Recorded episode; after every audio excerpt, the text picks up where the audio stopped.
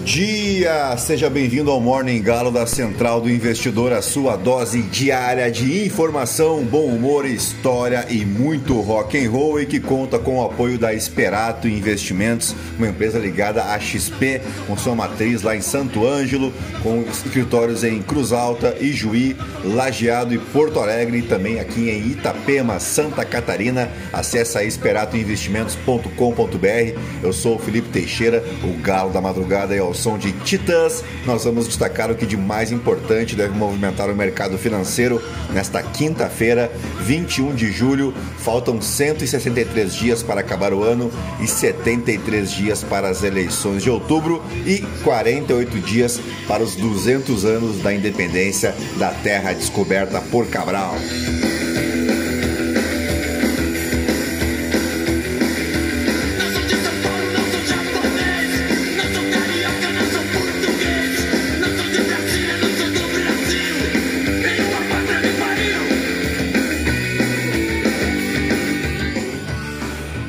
São 5 horas e 6 minutos, 16 graus aqui em Itapema.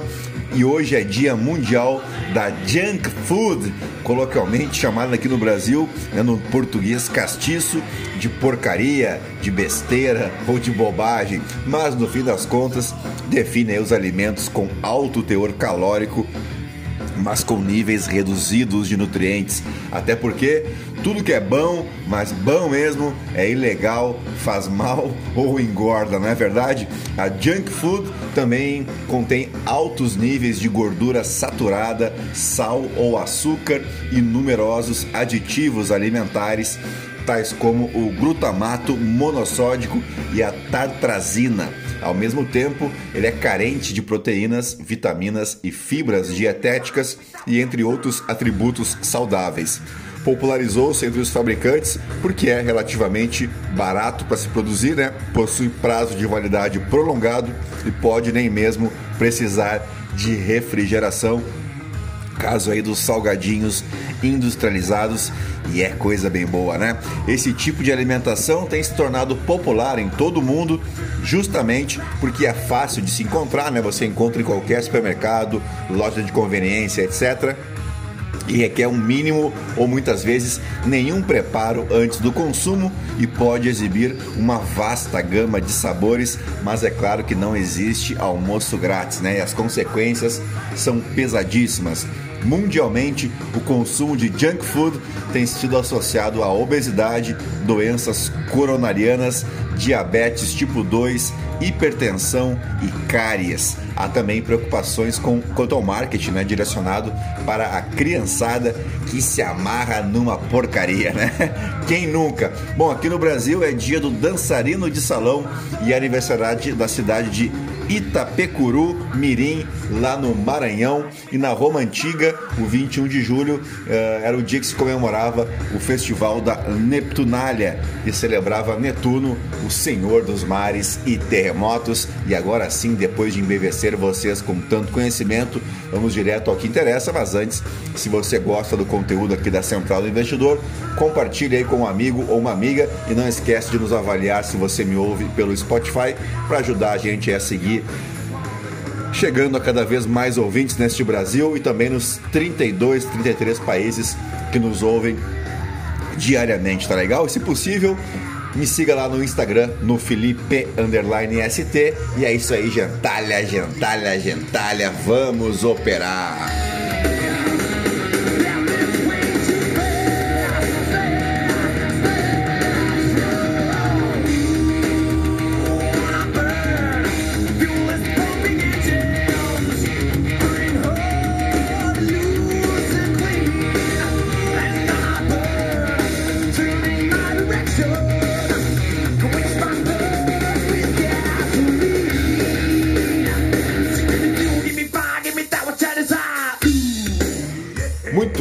As ações asiáticas encerraram a quinta-feira sem direção única, enquanto os futuros em Wall Street e os recém-abertos mercados europeus operam em baixa, enquanto os investidores se preparam para o primeiro aumento da taxa de juros do Banco Central Europeu em 11 anos, enquanto a Rússia retomou o envio de gás para a Europa através de um importante gasoduto, dissipando assim os temores de interrupção de gás para o continente, de gás e de óleo também, né?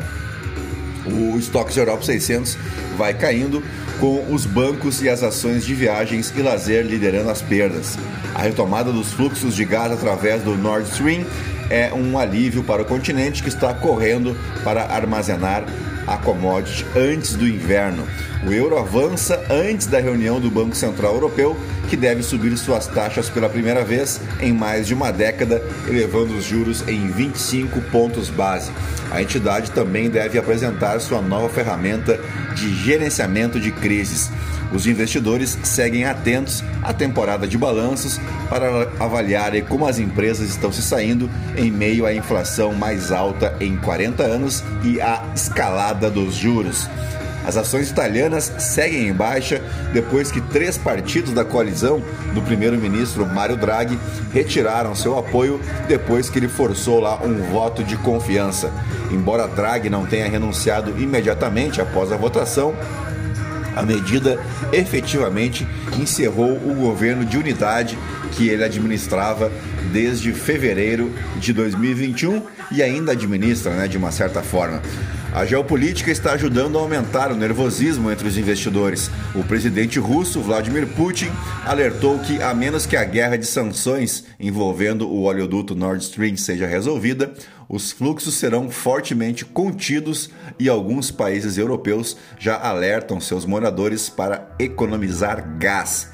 Enquanto isso, o presidente dos Estados Unidos, Joe Biden, disse que espera falar com o líder chinês Xi Jinping nos próximos 10 dias enquanto Washington considera suspender algumas tarifas sobre as importações chinesas. O petróleo Brent permanece na região ali dos 105 dólares o barril, com os crescentes estoques de petróleo e gasolina amenizando os temores de escassez pela commodity.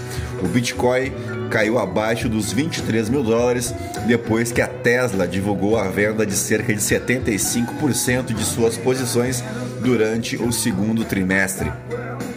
Por aqui, um dia depois de reagir à ofensiva do presidente Jair Bolsonaro contra as urnas eletrônicas, o governo dos Estados Unidos reafirmou nesta quarta-feira que o processo eleitoral brasileiro deve ser visto como um modelo pelos demais países. Porta-voz do Departamento de Estado, Ned Price, disse que o sistema de votação usado no Brasil já se provou confiável ao longo dos 26 anos. Segundo ele, o governo Joe Biden espera que as instituições brasileiras hajam de acordo com seu papel previsto na Constituição durante as eleições de outubro. Abre aspas. Eleições vêm sendo conduzidas pelo sistema eleitoral brasileiro, capacitado e já testado, e pelas instituições democráticas com sucesso por muitos anos. Então, ele é um modelo para nações deste hemisfério e além, afirmou Ned Price durante o pronunciamento à imprensa em Washington. Como um parceiro democrático do Brasil, vamos acompanhar as eleições de outubro com grande interesse e expectativa total que sejam conduzidas de forma livre, justa e confiável, com todas as instituições agindo segundo seu papel constitucional. Acho que foi dado o recado aí pela maior economia do mundo e também pela maior potência militar do mundo, né? depois de integrantes do Ministério Público, da Magistratura e da Polícia Federal, profissionais da Agência Brasileira de Inteligência, a gloriosa ABIN, engrossaram o coro em defesa das urnas eletrônicas e contra a mais recente ofensiva do presidente Bolsonaro contra o sistema eleitoral. A União dos Profissionais de Inteligência de Estado da ABIN, a Intelis, frisou que não há qualquer registro de fraude desde a implantação do sistema eletrônico de votação há 26 anos. Além disso, reforçou o compromisso com o Estado democrático de direito, a Constituição e o respeito irrestrito e inegociável aos direitos e garantias dos cidadãos. Juristas e empresários articulam, inclusive, um ato pela defesa aberta do sistema eleitoral do país diante da investida de Bolsonaro contra as urnas eletrônicas. Dois eventos estão programados para ocorrer na Faculdade de Direito da Universidade de São Paulo, na USP, no dia 11 de agosto. E dito isso, vamos ao som de B.B. King e Eric Clapton fazer os destaques das principais manchetes dos portais de notícia no Brasil e no mundo.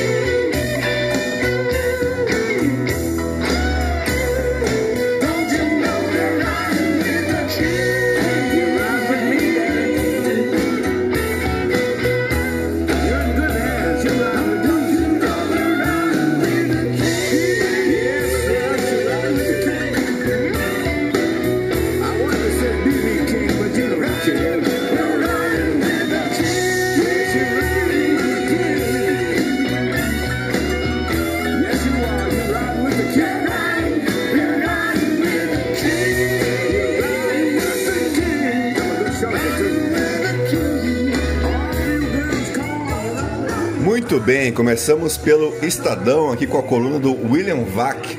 Bolsonaro contribuiu para emporcalhar a credibilidade das Forças Armadas. Leia análise.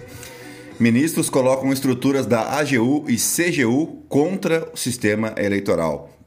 A CGU irá aderir de vez ao bolsonarismo? Leia análise.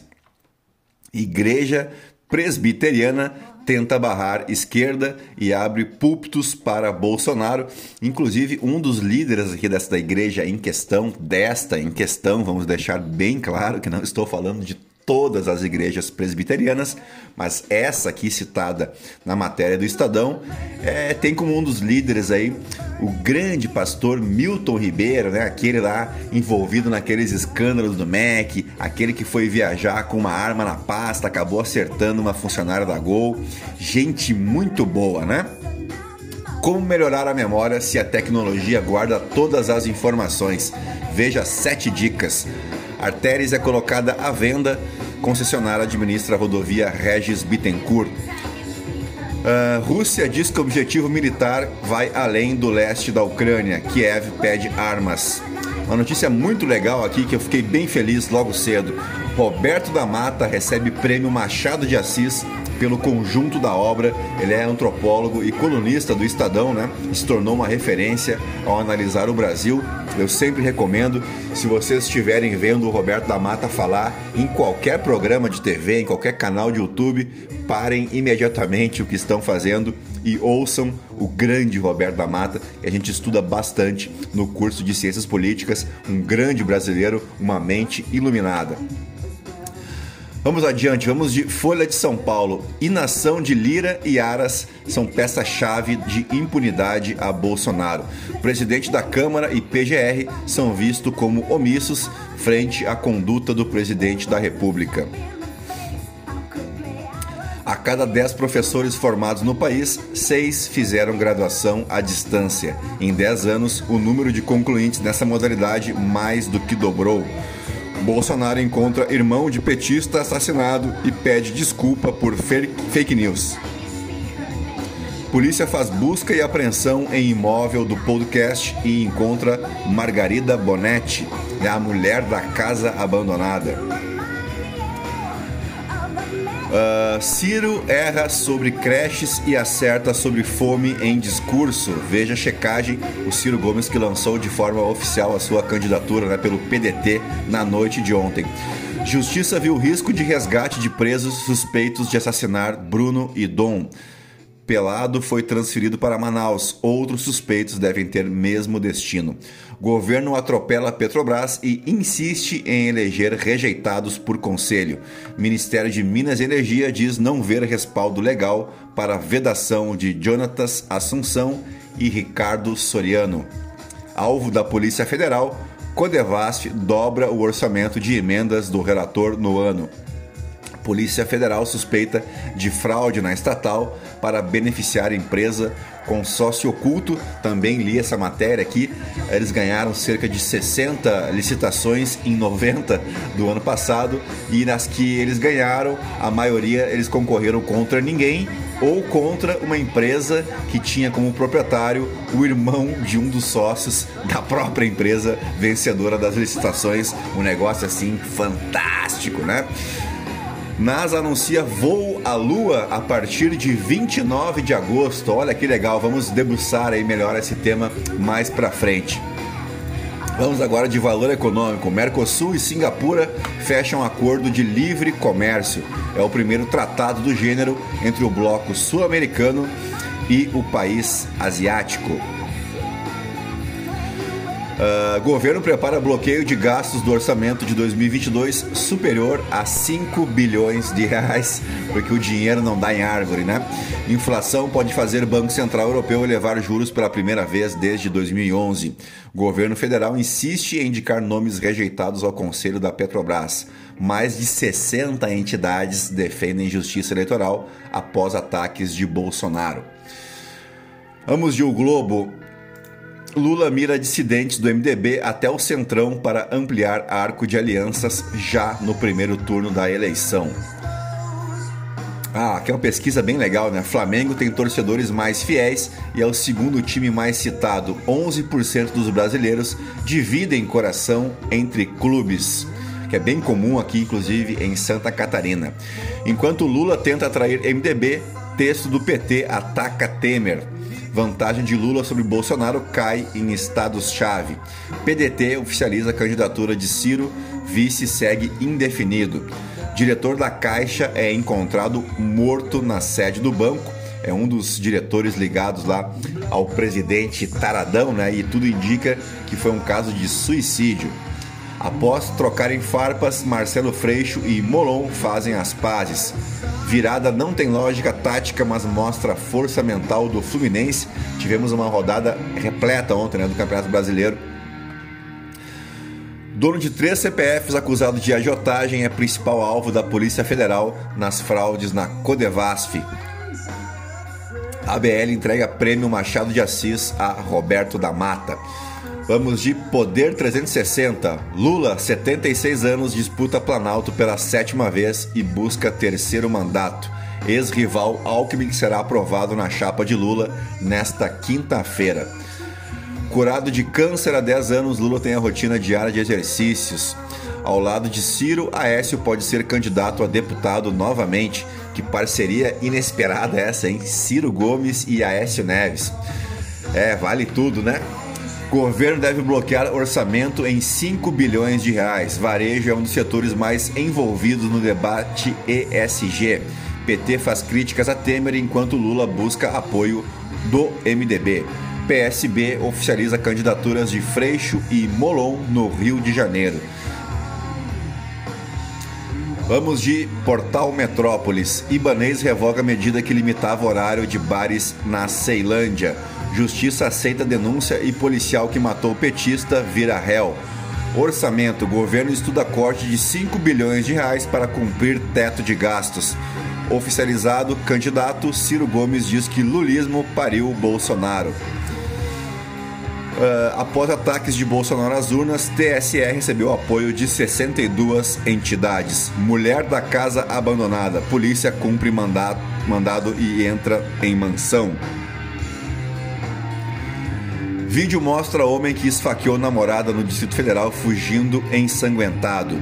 Genial Quest cai vantagem de Lula sobre Bolsonaro em São Paulo, Rio e Minas Gerais. Após sair da chapa de Ibanês, Damares se reúne com Braga Neto. Evangélicos atacam Tarcísio por preferir astronauta disputando o Senado. Ah, vamos de The New York Times.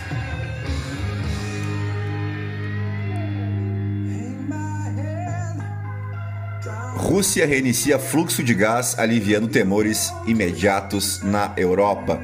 Mesmo um dia depois, de, depois do 6 de janeiro, Trump se recusou a condenar a violência. É o destaque do The Washington Post.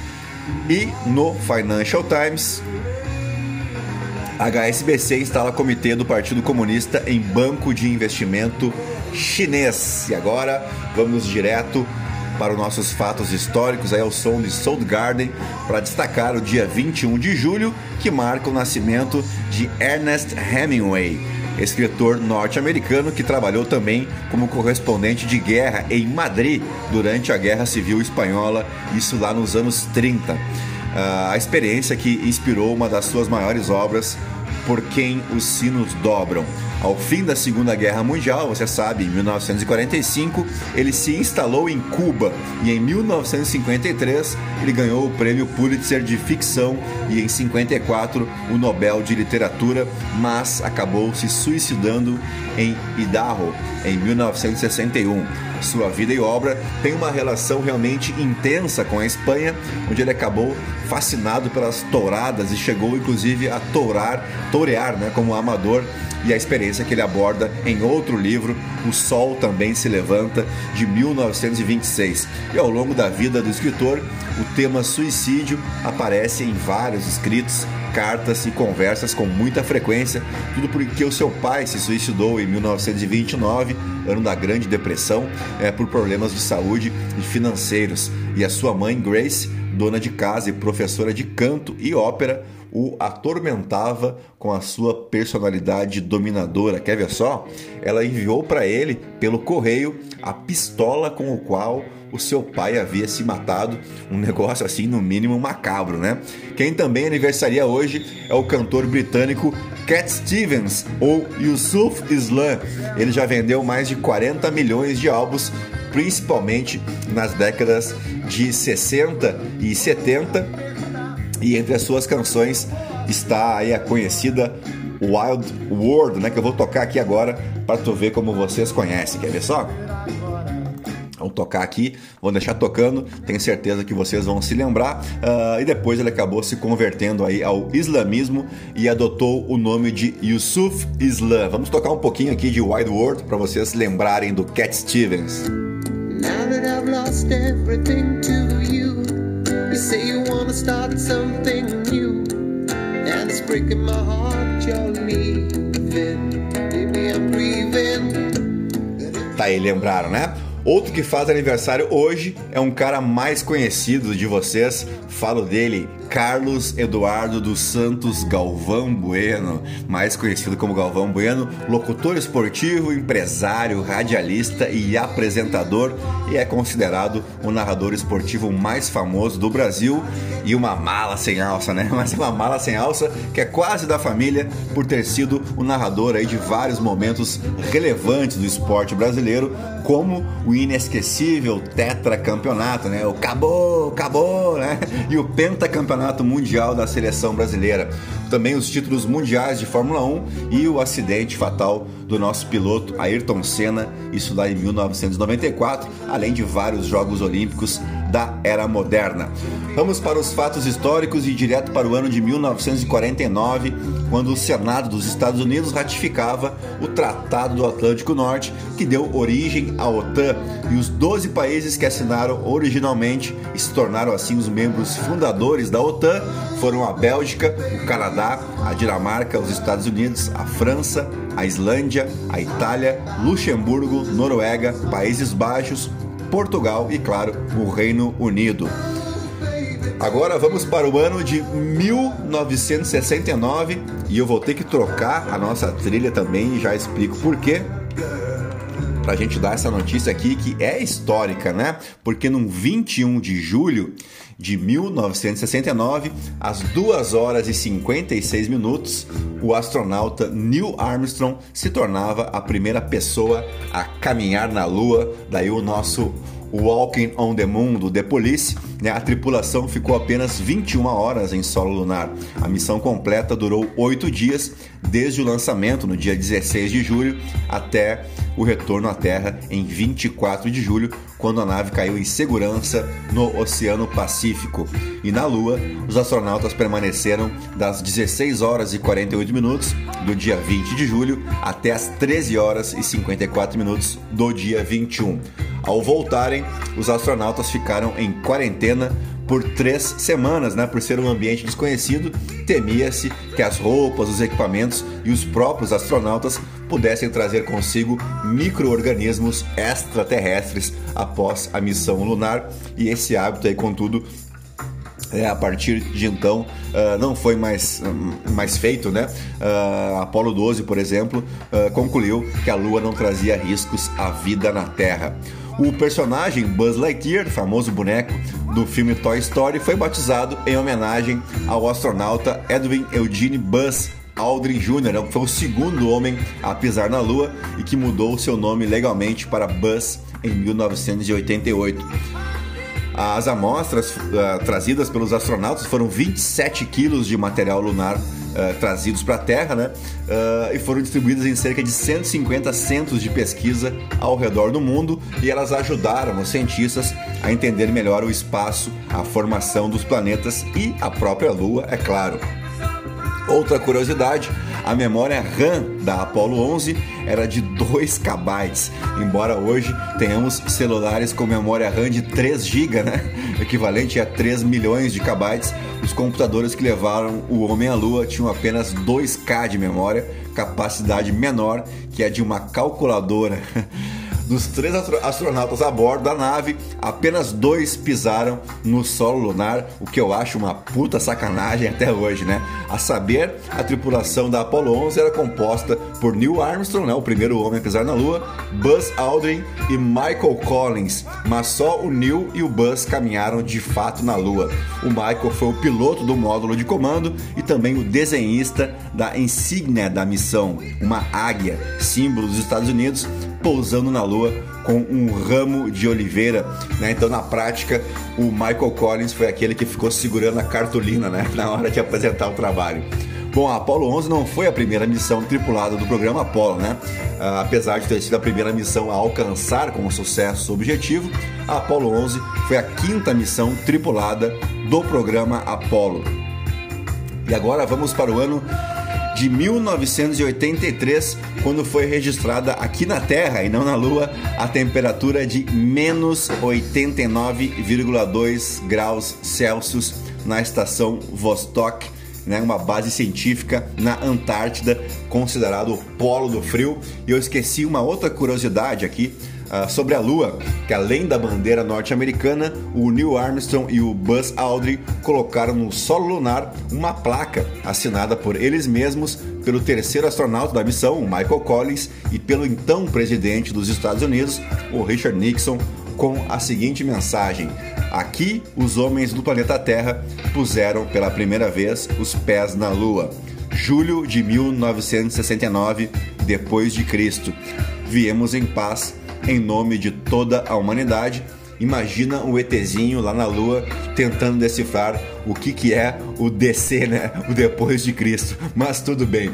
E assim fechamos o nosso Morning Galo desta quinta-feira, 21 de julho, ao som de Walking on the Moon The Police, comemorando aí o primeiro homem a pisar em solo lunar, tá bom?